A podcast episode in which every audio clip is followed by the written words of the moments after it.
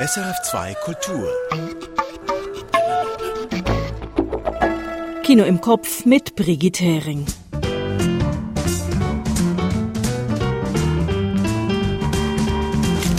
Diese Woche, diese Arbeitswoche war kurz und unsere heutige Filmrolle ist es daher auch. Ein filmisches Großereignis aber gibt es diese Woche. In Cannes, da sind am Dienstag die 76. internationalen Filmfestspiele gestartet. Michael Sennhauser hat einen ersten Bericht von der Eröffnung. Und Ann Meyer hat den französischen Film Les Pires gesehen, der jetzt bei uns im Kino läuft. Ich habe für Sie die fünf Kurztipps und eine Rätseltonspur.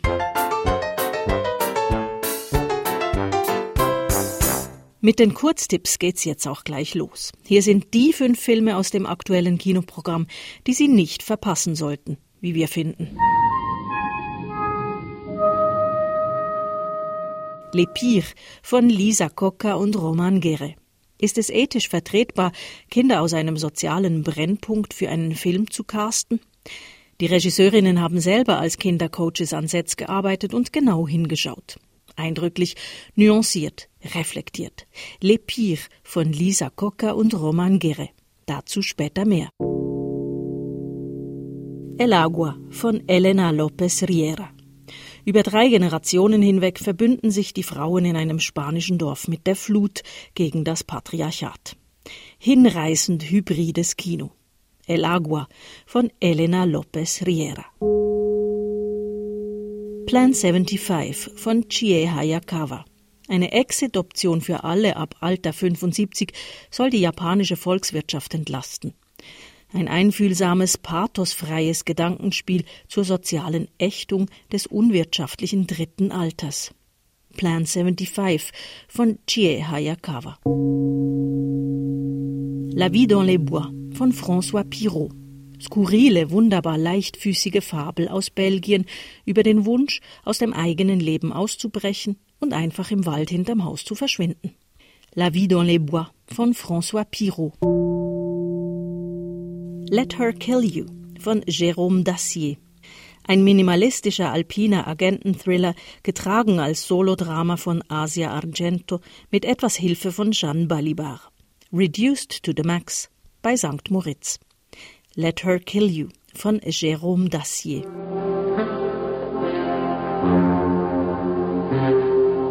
Und nun Ohren gespitzt für die zuckersüße Tonspur. All right, folks. Showtime. Aus welchem Film stammt die folgende Szene? People of France are hungry. Sending troops to America is costing more than what we estimated. But we can't let England win. We must show our strength. We will continue Age of the Americans. And when they went to the Queen to tell her her subject had no bread, do you know what she said? Let them eat cake. That's such nonsense. I would never say that. Uh, and here, you're having an orgy with quite a big group. I think I'm here sucking your toes. Don't they ever get tired of these ridiculous stories? Oh, and they say you gave Thomas Jefferson a special tour of your gardens. it's Jefferson admiring the royal bush. That's awful. Can't you do something? I'm not going to acknowledge it. Eine historisch legendäre Aussage, sprachlich und auch sonst etwas verfremdet. Die Auflösung gebe ich Ihnen am Schluss.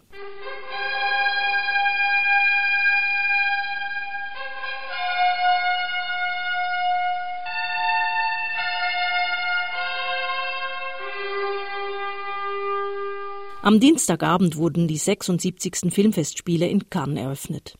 Mit einem Programm, das viel verspricht, mit sieben Regisseurinnen im Wettbewerb, mit viel Glamour auf dem roten Teppich und mit Michael Sennhauser, der aus Cannes berichtet.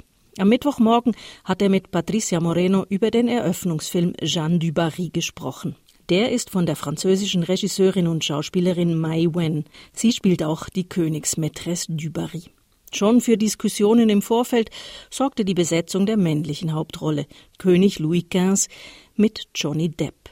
Guten Morgen, Michael Sennhauser.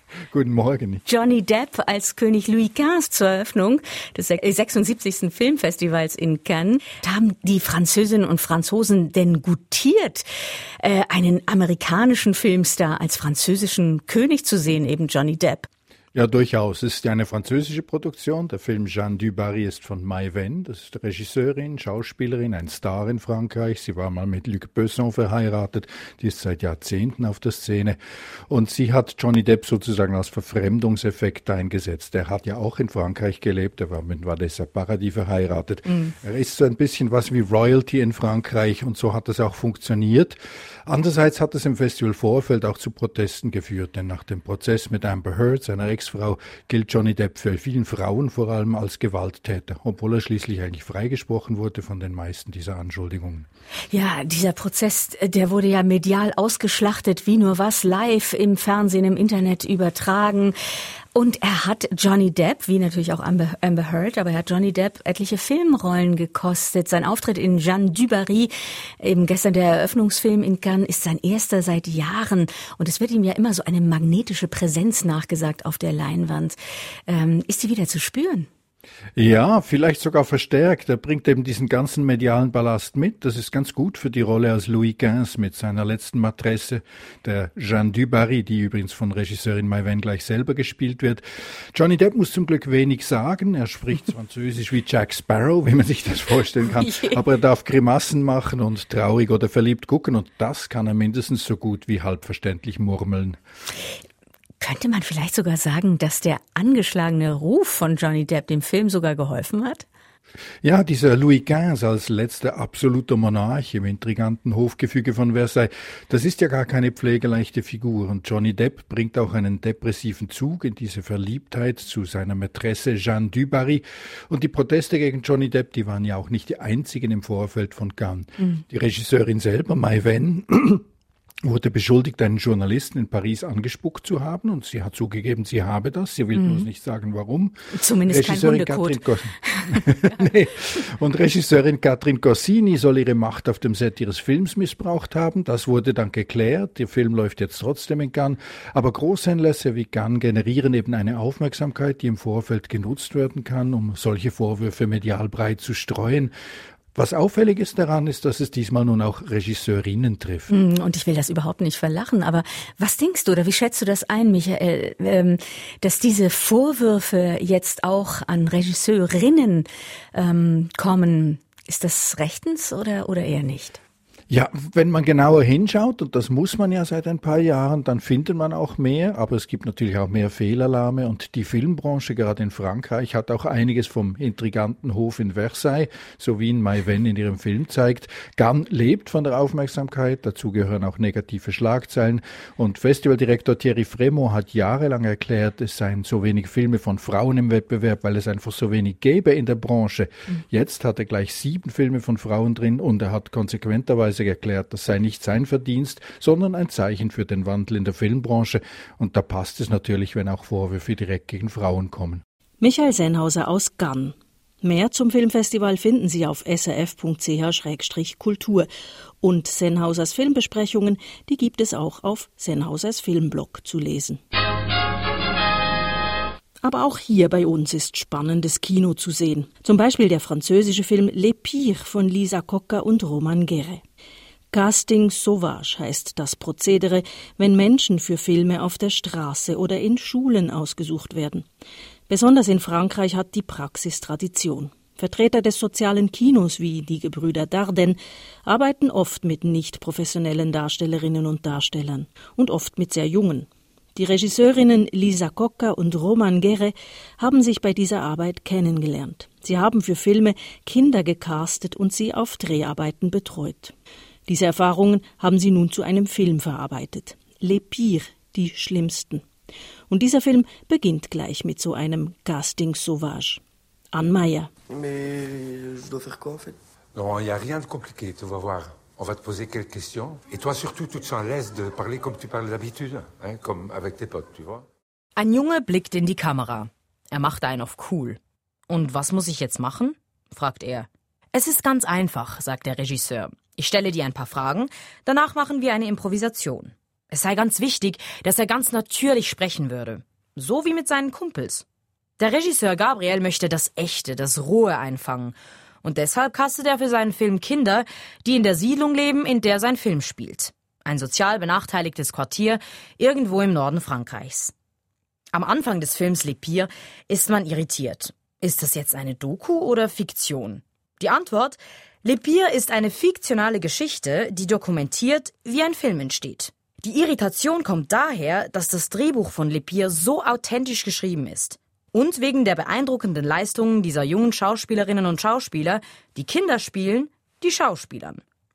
Als nächstes ist am Casting ein Mädchen dran. Sie sagt zu Regisseur Gabriel, dass es scheint, als ob er nur die Schlimmsten des Viertels für seinen Film aussuchen würde. Ja, er würde Kinder suchen, die kein einfaches Leben haben, sagt er. Aber auch, weil die Geschichte seines Films keine leichte ist. On dirait, vous prenez que les pierres Comment ça, les pires bah, C'est vrai que je cherche des enfants qui n'ont pas forcément une vie facile, si tu veux, parce que dans le film, c'est pas facile, facile comme histoire. Die Rolle des Regisseurs Gabriel ist wahnsinnig spannend, weil er so ambivalent ist. Man merkt, er hat eine klare künstlerische Vision, kann feinfühlig mit den Kindern umgehen. Oder auch nicht. Beim Dreh einer Streitszene seines Protagonisten Rian rastet er komplett aus. Denn der Junge kann vor der Kamera einfach nicht ernst bleiben. Gabriel redet auf Rian ein. Er bräuche echte Wut von ihm. Er könne das.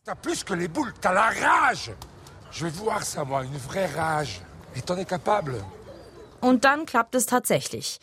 Doch etwas zu gut. Denn Rian geht vor der Kamera auf einen Jungen los und verprügelt ihn. Die Crewmitglieder müssen den Dreh abbrechen. Le Pire ist ein eindrücklicher Einblick in das Filmemachen. Er zeigt solche schwierigen Momente genauso wie die beflügelnden. Da wäre zum Beispiel Lilly.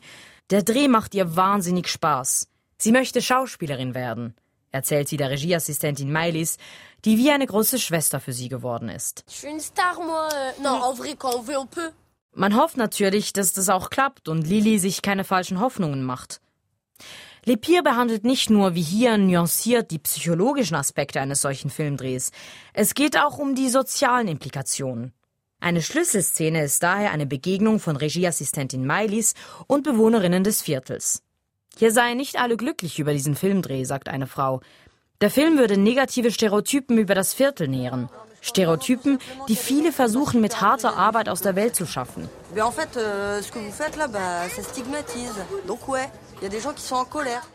Die beiden Regisseurinnen von Lepire geben keine Schwarz-Weiß-Antworten auf die moralischen Fragen, die sie mit ihrem Film stellen. Eher beweisen sie, dass sie bei ihren Erfahrungen auf Filmsets genau hingeschaut haben. Wohl selten lieferte ein Film nicht nur gleich mehrere berührende Geschichten von jungen Menschen, sondern auch gleich noch die Reflexion über die eigene Kunstform. An Meyer über den französischen Film Les Pires. Der läuft jetzt im Kino. Das war's auch schon fast für diese Auffahrtswoche. Nur noch die Auflösung der Tonspur bin ich Ihnen schuldig. Lasst sie Kuchen essen, soll Marie Antoinette gesagt haben, als ihr zugetragen wurde, das Volk hätte kein Brot. Höchstwahrscheinlich ein erfundenes Zitat, auch im Film Marie Antoinette von Sofia Coppola aus dem Jahr 2006 kommentiert die österreichisch-französische Königin belustigt, sowas würde sie nie sagen. Kirsten Dunst war da in der Rolle der Marie Antoinette zu sehen, in dieser poppig schrägen Zuckerwatten-Historie. Coppola mit ihrer Marie Antoinette war eine der ideellen Patinnen für Mai Wens diesjährigen Cannes-Eröffnungsfilm Jeanne du Barry. People of France are hungry.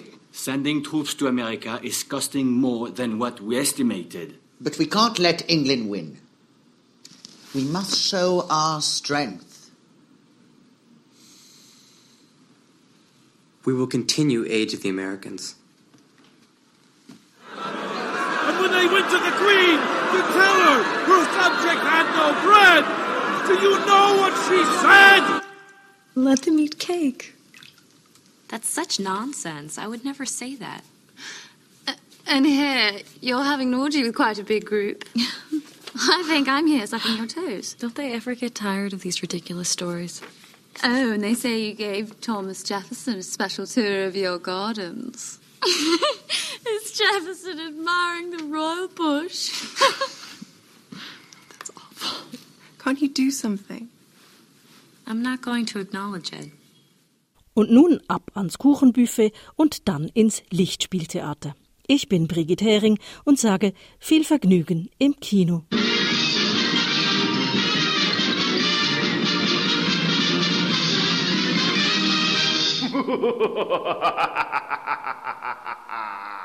Erfahren Sie mehr über unsere Sendungen auf unserer Homepage srf.ch.